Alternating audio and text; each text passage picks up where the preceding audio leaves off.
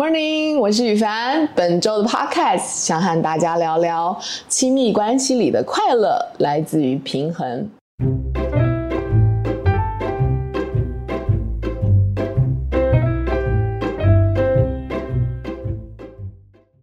不知道大家对于关系上的平衡有什么想法？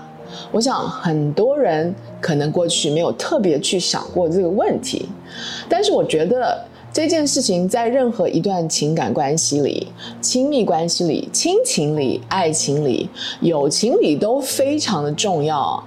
那天我和先生，就我先生一起看宫廷剧。他看到身在皇族的男主角为了自己家庭的事情，做出了很大反应，就是他对女主角生气这件事啦。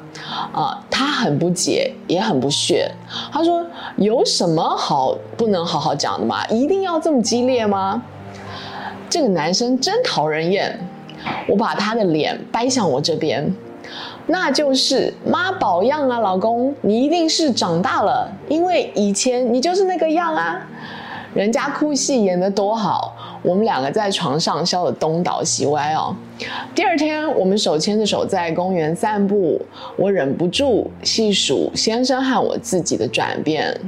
我说，以前可能也是我不会表达，但是我不懂为什么一嫁给你，如果一切不以你家为主，就好像是大逆不道。先生点点头，他说：“对啊，我也不知道为什么会这样。”我接着说，那个时候觉得一定要按你们家的方法才叫方法，只有你妈是你妈，只有你爸算爸，其他的一概不考虑。其实我也没有一定要按我们家的方法处理，我们两个可以一起商量要怎么处理事情，用我们两个研究的方法。但是你却从来都不愿意接纳其他人的意见。我很想知道你那个时候在。保护的是什么？先生往天上看去，他说：“我可能是在保护我们家的传统吧。”我说：“那只有你们家有传统，只有你们家的传统才叫正统吗？难道不能够一起创建自己的传统吗？”先生说：“我也不晓得，是不是我怕我们家的传统被你们家的传统占去了呢？”我说，这是为什么？你爸就是指我公公啊，那么怕你妈就是指我婆婆协助他娘家人的原因吗？难道爸家的人算人，那妈妈家的人就不算人吗？先生变得很严肃，因为他并不喜欢见到他妈妈痛苦，但是他却跟他父亲一样害怕妈妈帮着外人，就跟剧里演的一样，就是大家都很怕外妻怎么样怎么样。我知道这些问题对他来说是困难的，但他并没有想要逃避。他把我的手牵得更紧了。沉默了一会儿，他说：“这是不合理的。”我们深深地互望了一眼。我想，我们两个都长大了，谈论如此深度创伤的议题，却是手牵着手，肩并着肩，而非针锋相对。我把他的手抬向自己，在他手上深深地吻了一下。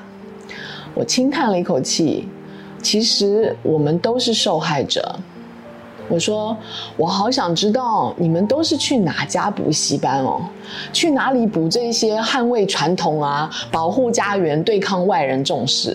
这个课到底是在哪里上？先生扑哧的笑出来，他把我的手挽了起来，也在上面吻了一下。先生说：“我也不知道这到底是谁教的。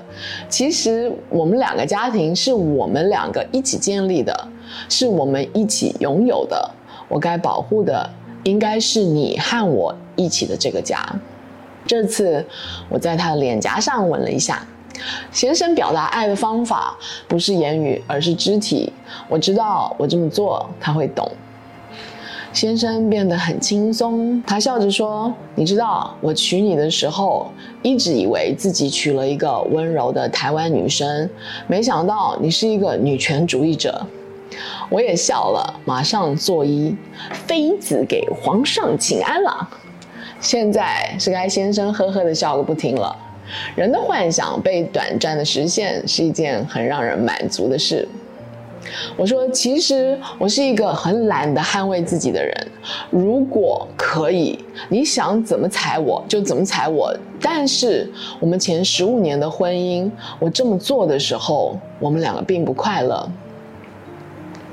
我会思考这些事，是因为我在婚姻咨商里见到的事实是：如果亲密关系里没有平衡的权利，就没有快乐可言。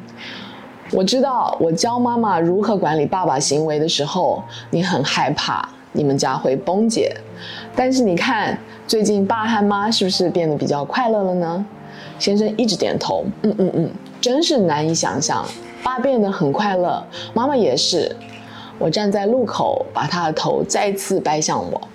我真希望我早一点醒过来，早一点学会这些，我们就能早一点像现在一样快乐。先生说。你快乐吗？我从一开始最想给你的就是快乐。我给了他深深的一个吻。我们俩在那路口相拥，分享这个故事，是想让大家知道，情感中的平衡不会是一开始就拥有的。为何很多人在谈一段感情的时候，在经过热恋期后，会逐渐走向一个磨合的阶段？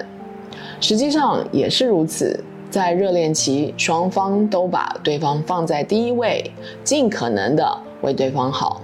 但这其实并不是长久之计，因为我们的生活并不是只有爱情，还有工作、家人、各自的朋友圈，以及自己的情绪需要处理。当两个人或是其中一方开始要面对这些烦心琐事，也是考验这段关系天平的时候。在经历过这些磨难后，也会让一段关系变得更加成熟。以上就是今天的 Podcast。如果想查询关于我的书的资讯或更多消息，欢迎你到赖宇凡官方网站 sarahlye.com，s a r a l y e。Dot com，或是追踪我的 IG 和脸书粉丝专业赖宇凡 Sarah。另外，最近大家也可以在我的 YouTube 频道上看到影像版的 Video Podcast 哦。欢迎大家在 YouTube 搜寻赖宇凡 Sarah。那我们就下次再聊喽，拜拜。